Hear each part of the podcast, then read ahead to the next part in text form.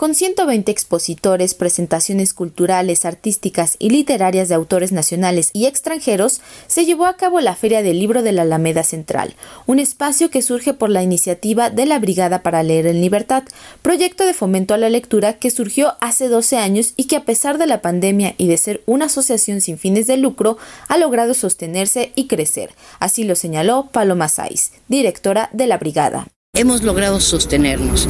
Y no solamente hemos logrado sostenernos, yo diría que cada vez hemos como crecido más, cada vez tenemos más público. Bueno, en nuestras redes tenemos unos números altísimos de gente que baja los libros, de gente que ve todas nuestras conferencias y charlas y demás en YouTube, en Facebook, en todos lados.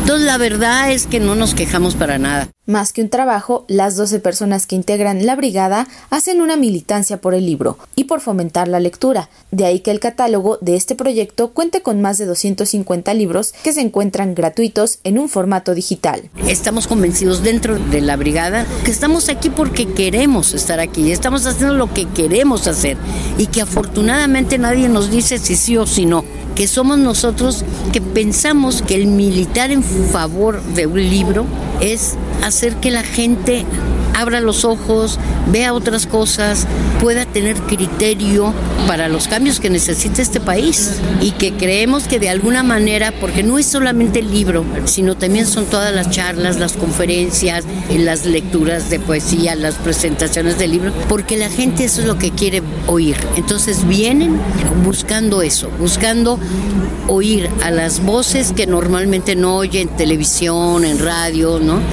Entonces, bueno, pues hemos tenido aquí este, desde senadores, diputados, secretarios de gobierno, este, de todo. Finalmente, refirió que más allá de crecer, la expectativa se enfoca en influir más en la gente y seguir produciendo libros y hacer circular las publicaciones por todo el país. Así que a partir de enero de 2023, la brigada llegará a la periferia de la Ciudad de México. Ahora estamos con una nueva modalidad que es el Zócalo cerca de ti.